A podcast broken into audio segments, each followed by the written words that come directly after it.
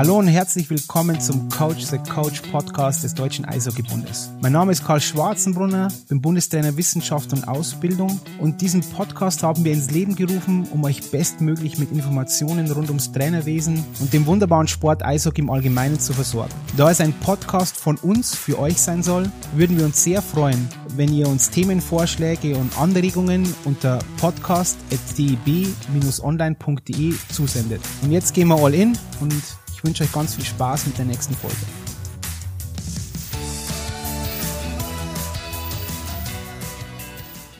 Hallo und herzlich willkommen zu einer neuen Folge des DEB Podcasts Coach the Coach. Heute mit zwei, wie immer natürlich, besonderen Gästen und zwar mit der Franziska Busch, U18 Frauen, Bundestrainerin und Thomas Schädler, A-Team Frauen Bundestrainer. Hallo Thomas, hallo Franziska. Hallo Karl. Hallo Karl. Hallo, hallo, hallo zusammen. Heute sind wir also zu dritt und reden über das Frauen-Eishockey. Ich möchte mit Mythen aufräumen heute. Was ist der Unterschied zwischen Frauen- und Männer-Eishockey? Also grundsätzlich, glaube ich, kann man sagen, dass die Unterschiede gar nicht so gravierend sind, wie man vielleicht denkt oder wie man es auch ab und zu mal hört. Ähm, von den Grundvoraussetzungen kann man sagen, es ist alles gleich, 60 Minuten, gleiche, gleiche Fläche, gleicher Ablauf. Ähm, das schon mal vorweg, das ist vielleicht auch nicht immer überall so. Und ähm, Unterschiede, kleine Unterschiede gibt es vielleicht bei den Regeln. Das heißt, ähm, starke Körperkontakte, diese Bodychecks, diese Open Eye Sits, die, die sind im Frauen-Eishockey verboten. Und ich sage ausdrücklich, sind verboten, was nicht heißt, dass es nicht auch passiert. Also es ist jetzt nicht so, dass man sich gegenseitig komplett in Watte packt. Das passiert natürlich, es wird dann dementsprechend bestraft äh, vom Schiedsrichter.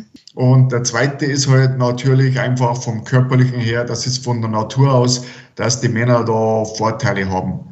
Also dann in puncto Geschwindigkeit und äh, von den Körpermassen sind da Vorteile bei den Männern. Aber wenn man dann rein das Frauen-Eishockey betrachtet, ist es genauso intensiver Sport und genauso ein sehr guter Sport, was geboten wird von den Mädels. Da gibt es ja ganz viele, die jetzt U18-Nationalspielerinnen sind, die noch bei Jungs in der Liga spielen. Ist ja so. Die jetzt zum Beispiel in der U17 spielen und so weiter. Und da sind die Regeln ja all anders. Ähm, wie funktioniert denn das da mit der Umstellung? Weißt du, was ich hinaus will? Äh, die spielen dann am Wochenende, wo das komplett erlaubt ist, dann spielen sie bei dir ein Turnier, wo das nicht mehr erlaubt ist. Wie funktioniert das? Ist das überhaupt kein Problem und ich stelle mir das schwieriger vor, als es wirklich ist? Oder ist das manchmal Problematik? Ja, also ich, die Umstellung funktioniert ganz gut.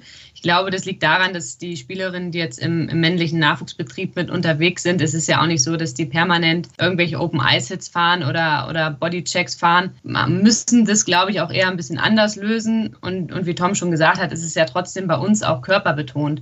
Es ist halt dieser eine kleine Teil, der rausfällt. Und das heißt ja nicht, dass im normalen Ligaspiel das permanent auf den Körper gefahren wird von unseren Spielerinnen. Und international ist ja da auch eine gewisse Körperhärte erlaubt, ein Körperspiel und ähm, deswegen glaube ich, fällt die Umstellung da nicht besonders schwer. Das war mir jetzt einmal wichtig, dass wir über das Thema ein bisschen sprechen, weil ich finde, das ist immer so ein großer Mythos, dass das irgendwie so alles so, wir dürfen uns ja auch nicht berühren, etc. pp., was einfach nicht der Wahrheit entspricht. Kommt immer wieder auf, ob Eishockey so ein gewalttätiger Sport ist. Was wir, denke ich, gar nicht finden, ist einfach ähm, ein Zweikampfsportart, ja, genau wie Fußball, wie Handball, wie Basketball, etc. pp. Franziska, wie schauen die Ligastruktur in Deutschland aus für Mädchen, für Frauen? Weil ich habe es ja schon angesprochen, die können ja bei den Jungs spielen, aber wie schaut das aus? Dann ab wann gibt es dann getrennte Ligen und so weiter? Genau, also wir haben im Nachwuchs keine eigene Mädchenliga oder einen Mädchenspielbetrieb. Das heißt, ähm, bis zur einschließlich U20 haben die Spielerinnen die Möglichkeit, im männlichen Nachwuchs mitzuspielen, wenn sie, wenn sie die Chance kriegen, wenn sie es schaffen. Und ähm, im Seniorenbereich gibt es bei uns ganz oben die Frauenbundesliga mit äh, derzeit sieben Mannschaften. Und ähm, darunter gibt es je nach Landesverband oder ein bisschen regional aufgeteilt eine zweite Bundesliga bzw. regionale Frauenligen noch und eine dritte, die auch ein ähm, bisschen länderübergreifend spielt. Aber unser Fokus liegt da eigentlich auf der Frauenbundesliga mit sieben Mannschaften. Wo spielen, Thomas, wo spielen unsere Nationalspielerinnen?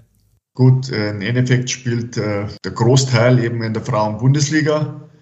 Und dann haben wir Spielerinnen, die wo in Nordamerika auf Universitäten oder so Prep Schools sind. Dann, weil wir jetzt schon beim Ligasystem sind, jetzt rollen wir es mal komplett auf. Wir haben ja noch das System Bundeswehr Frauen. Wie, wie wird eine Nationalspielerin Soldatin und Sportsoldatin und wie funktioniert das System generell? Ja gut, wir haben jetzt momentan Stand jetzt äh, 16 Plätze bei der Bundeswehr Und äh, wenn, sage ich mal, wieder eine Spielerin ausscheidet, dann haben wir äh, einen Pool an Kandidatinnen und da besetzt man die Stelle dann neu. Und was halt der, der ganz große Vorteil ist, ist klar, die Spielerinnen werden von der Bundeswehr bezahlt, also sind praktisch Profis.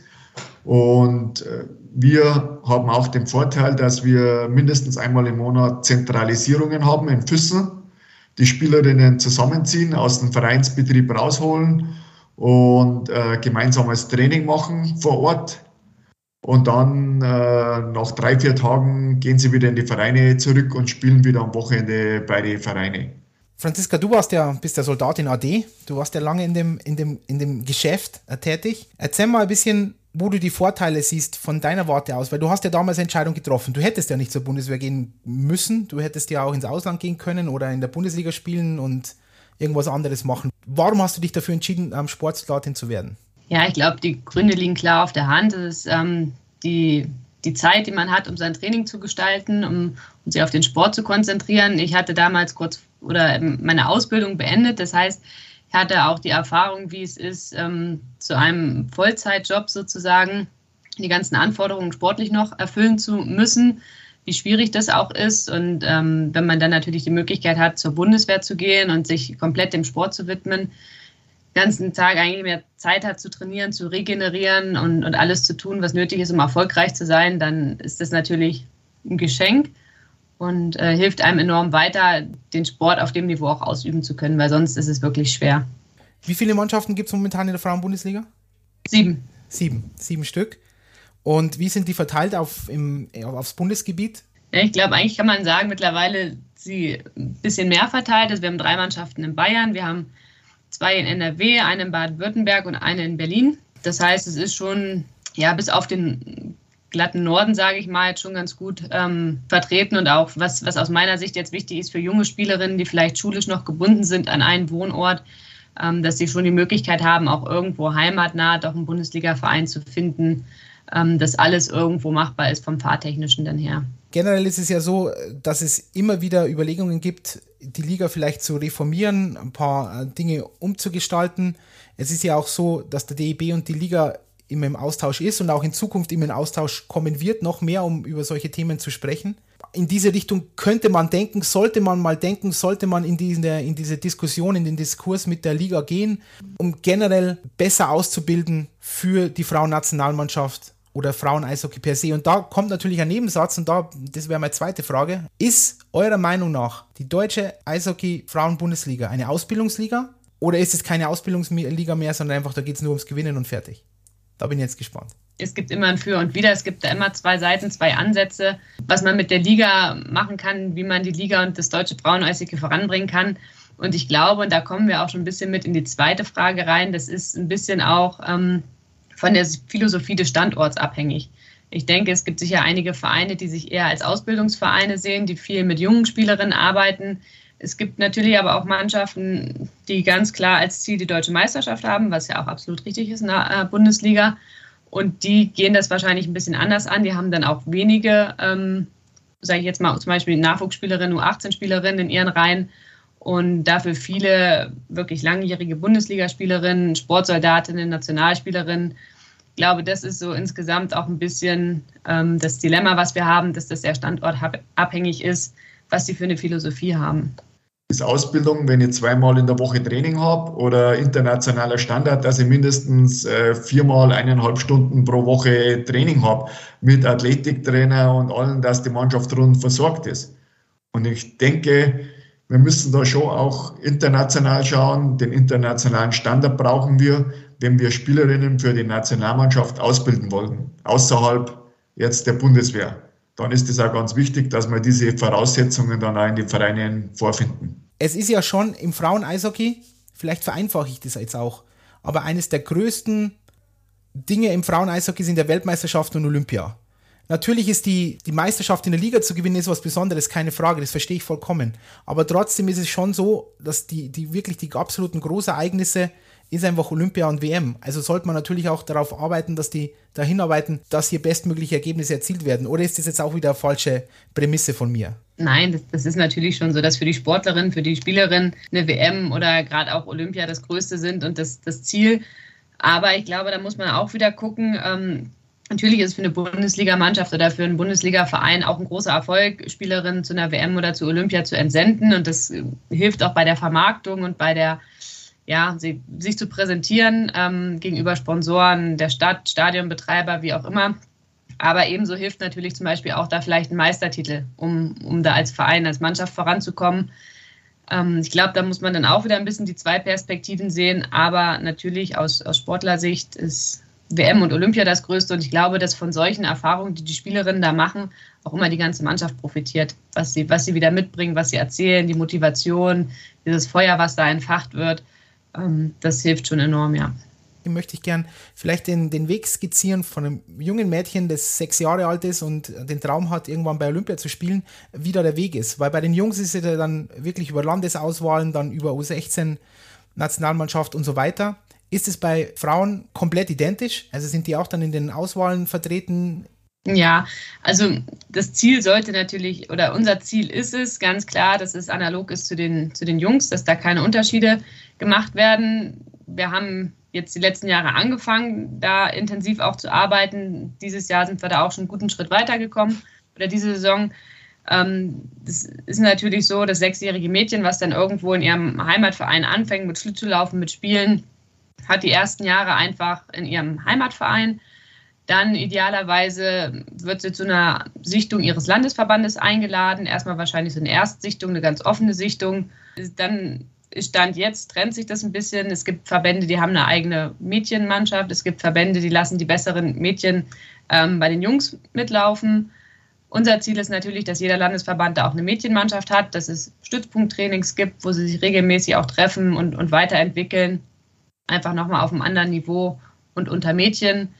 Und ähm, genau bei diesen Sichtungen oder Trainings sind wir dann auch dabei und gucken. Wir sind dann im Austausch mit den Landestrainern und holen dann die Spielerinnen, die uns in diesen einzelnen Landessichtungen oder Stützpunkttrainings auffallen, schon mal zusammen, geben ihnen schon mal so einen Eindruck von dem, was wir von einer Nachwuchsnationalspielerin erwarten, was die Anforderungen sind, einfach um die Spielerin da schon mal abzuholen, um ihnen eine Vorstellung zu geben und natürlich auch um die Motivation hochzuhalten, ihnen Ziele zu geben und äh, da bestmöglich auch abzuholen.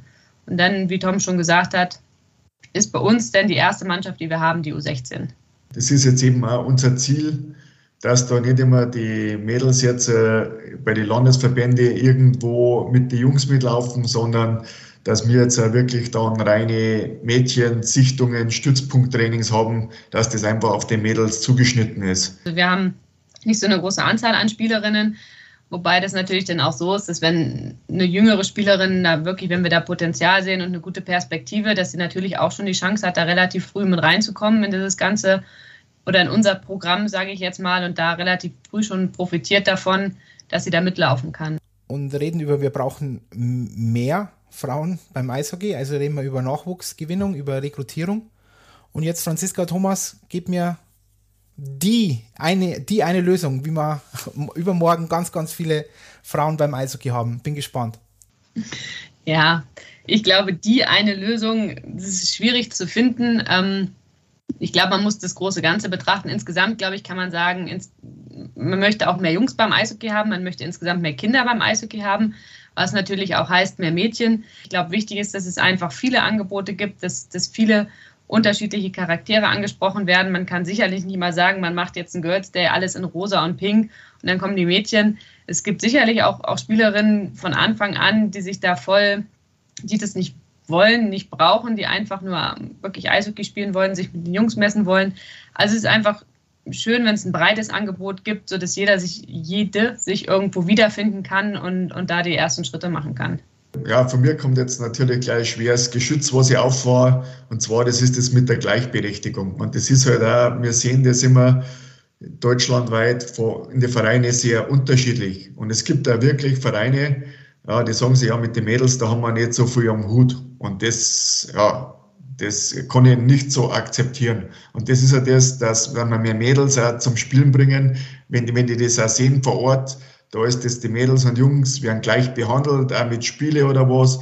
Und dann ist das in Ordnung. Aber oft ist es noch zu beobachten, dass die Mädels dann einfach so Randfiguren sind, wenn man es überspitzt sagt, ja, die dürfen da mal aufs Eis, oder, aber wie es auch vorhin angesprochen haben, in den wichtigen Situationen sind die nicht auf dem Eis und gehen da irgendwo unter, genauso im Training. Und das gilt es einfach zum Ändern. Und das müsste man aber in die Köpfe auch von den Vereinen, da geht es an beim Vorstand, der sowas eigentlich nicht dulden kann, wenn der Trainer das so handhabt, einfach, dass da, da Philosophie in die Vereine geändert wird und eben die Gleichberechtigung auch gelebt wird. Ja, der gutes, gutes Beispiel ist der Girls Day. Ja, teilweise wird der dies von den Vereinen nur gemacht, weil es halt für das Sterneprogramm wichtig ist, aber nicht um wirklich äh, Mädels da äh, in den Verein zu holen. So, dann sprechen wir das nächste harte Thema an. Wenn wir dann, wir haben jetzt auf einmal ganz, ganz viele Mädchen im Verein und dann ist natürlich auch Zeitgeist etc. pp. Prävention sexualisierte Gewalt, extrem wichtiges Thema.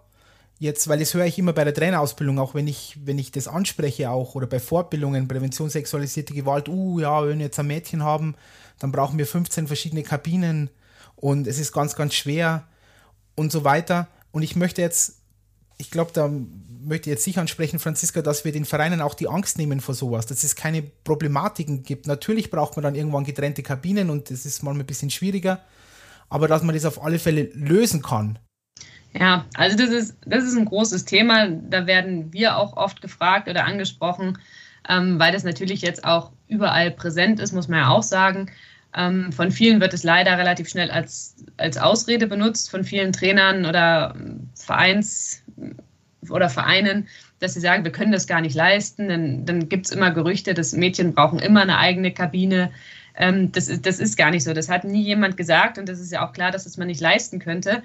Ähm, ganz wichtig ist einfach, dass, dass man da keine Angst vor hat und ähm, einfach sich nach Lösungen bemüht. Und es gibt im kleinsten Stadion ist die Möglichkeit, dass Mädchen bei Jungs mitspielen. Ich glaube, dass die Mädchen selber, und das ist mir ganz wichtig, die sind das, die sind das kleinste Problem, was, was das Handling damit angeht. Ähm, wenn man zum Beispiel zu einer Spielerin sagt, wir möchten dich gerne hier in der Mannschaft haben und ähm, du gehörst dazu, das einzige Problem, was wir haben, was wir nicht lösen können, ist mit der Kabine, dann wird sie wahrscheinlich die Letzte sein, die sagt, okay, dann gehe ich nach dem Training nach Hause und dusche da. Also es geht, es geht um Eishockey spielen und es geht nicht um, um Kabinen eigentlich. Ich glaube, das darf man nicht aus dem Fokus verlieren, dass man sagt, eigentlich sind alle da, weil sie Eishockey spielen wollen. Alles andere darf das nicht behindern. Da findet man immer Lösungen. Und ich glaube, dass die Spielerinnen selber da wirklich ähm, sehr kooperativ sind und ähm, keine Probleme machen. Sie möchten ja auch Teil der Mannschaft sein. Eishockey ist ein Mannschaftssport und die Mädchen möchten da spielen, weil sie einfach Spaß haben, weil sie in der Mannschaft sein möchten, weil sie mit der Mannschaft Dinge erleben wollen. Und wenn man sie dann komplett ausgliedert, finde ich das schwierig, weil sie dann oft vergessen werden oder dieses ganze Mannschaftserlebnis in der Kabine nicht mitkriegen, dann kommt der Trainer doch nochmal rein und sagt was kurz. Ähm, ja, man ist halt einfach ein bisschen außen vor und das ist dann auch wieder schade. Also ich glaube, da müssen wir alle weiter sein, da andere Lösungen zu finden. Und ich glaube auch, dass man die Lösung finden kann, dass die Mädchen absolut da dazugehören, auch in der Kabine sein können ähm, wie gesagt, es geht um Eishockey und alles andere, glaube ich, ist, ist hinzukriegen. Braucht man halt eine gute Kommunikation. Man braucht den Willen von allen, da, da mitzuarbeiten. Ähm, und dann, dann sehe ich da eigentlich kein Problem. Und das Ganze eigentlich nur unterstreichen. Man findet hier Lösungen. Das ist ein ganz wichtiger Punkt, den du auch in einem Nebensatz ganz am Anfang gesagt hast, weil es kommt mir auch manchmal so vor bei Trainerausbildungen, dass das dann wie so ein Schutzschild vorgeschoben wird. Wir können gar keine äh, Mädchen am haben bei uns im Verein, weil da werden, werden ganz schlimme Dinge passieren. Da muss gar nichts passieren und man kann Lösungen finden, die absolut zielführend sind und auch komplett einhergehen mit diesem Thema Prävention sexualisierte Gewalt. Aber man muss sich davon verabschieden zu sagen, ähm, alles ist gut, wenn, wenn wir keine Mädchen ähm, bei uns im Verein haben. Und das ist einfach nicht richtig. Und es gibt Lösungen. Tom, es ist ja so, dass, dass du ja bei mir bei der Trainerausbildung ja auch dabei bist immer wieder und wir haben jetzt mehr und mehr und mehr Frauen in der Trainerausbildung. Es gibt momentan vier A-Frauen, äh, Frauen mit einer A-Trainer-Lizenz. Was denkst du, Franziska, was können wir noch mehr machen, damit einfach dieser Trainerberuf für Frauen noch attraktiver wird? Hast du vielleicht Ideen oder generell, wie können wir sie noch besser rekrutieren für den Trainerberuf? Also ich glaube, es ist schon mal hilfreich, ja, je mehr Trainerinnen man auch sieht im, im Trainings- und Spielbetrieb, das hilft schon mal. Ähm, sicherlich hilft auch, wenn man Trainerinnen in, bei Jungsmannschaften oder auch höherklassigen Jungsmannschaften vielleicht mal sieht, dass man auch einfach weiß, als, als Frau ähm, im Trainergeschäft ist man jetzt nicht nur für die Laufschule zuständig, blöd gesagt, übertrieben gesagt, oder für, für den Nachwuchs, sondern das, das ist genau so ein sag mal, Geschäft ist wie bei den Männern. Das kann nach, weit nach oben gehen. Und ähm, ja, insgesamt glaube ich, ist das Problem, wie wie es überall ist, ist ja letztendlich auch eine Führungsposition, eine Trainer, Trainerstelle und äh, Frauen in Führungspositionen. Es ist dann halt immer irgendwann vielleicht, fragt man sich, okay, man, man muss bereit sein, ähm, vielleicht umzuziehen, man muss bereit sein, sein Privatleben vielleicht eine Zeit lang hinten anzustellen. Die Frage ist, wenn man nicht mehr bereit ist, wie lässt es sich vereinbaren? Also ich glaube, dass vielleicht viele Probleme da identisch sind. Ähm, ja, wenn man da an Frauen in Führungspositionen denkt. Ähm, ich, es ist schön, wenn, wenn, es, ähm, wenn sich das Eishockey da offen zeigt, auch, auch für Frauen. Und ich glaube, der erste Schritt ist, wenn man Frauen auch in höherklassigen Mannschaften sehen würde. Einfach, ja, um, um die Sichtbarkeit auch darzustellen. Meine letzte Frage ist immer die Zukunftsfrage und dann würde ich die erste Frage an dich richten, Franziska. Wie sieht Frauen-Eishockey in Deutschland in fünf bis zehn Jahren aus? Also ich, ich gucke jetzt erstmal aus dem Nachwuchsbereich raus, weil das einfach, das ist ja, wo wir auch im Moment intensiv dran arbeiten. Wir haben viele Mädchen, wir haben ähm, rege Arbeit durch die Landesverbände mit Mädchenauswahlmannschaften, einem ähm, ja, Mädchen-Länder-Vergleich vielleicht oder einem, einem Vergleichsturnier regelmäßig. Dann, wie Tom schon angesprochen hat, haben wir vielleicht eine U18-Mädchenliga, wo viele, viele, viele Spielerinnen gut aufgehoben sind, mit vielen Trainerinnen natürlich auch. Und dann ähm, ja viele junge, starke Bundesligaspielerinnen. Und Thomas, wie sieht Frauen-Eishockey international in fünf bis zehn Jahren aus? Sehr gut. Äh, wir werden uns unter den Top 8 äh, durchsetzen, also da unseren Platz bei den Top-Nationen festigen und auch den Vorsprung zu den Top-Nationen verkürzen, weil wir da beharrlich jetzt weiterarbeiten äh, in allen Bereichen, von der Athletik, von der Technik, von der Spielintelligenz, äh, das Eishockeyverständnis, dass wir da die nächsten Schritte nach vorne machen. Dann ist doch das eine sehr gute Zukunft für, für uns alle. Dann sage Franziska, Thomas, danke für eure Zeit heute, danke fürs Gespräch und ich hoffe, wir konnten sehr viele ja, Mythen ein bisschen aufklären und generell einfach beleuchten ein bisschen, wie das Frauen-Eishockey momentan stattfindet in Deutschland und wo auch die Reise hingehen kann, soll, wird und Menschen zum Denken anzuregen bei Vereinen, um aufzuzeigen, dass Frauen-Eishockey ein integraler Bestandteil des deutschen Eishockeys sein kann, soll, muss und so weiter. Danke Franziska, danke Thomas. Gerne Karl. Danke Karl.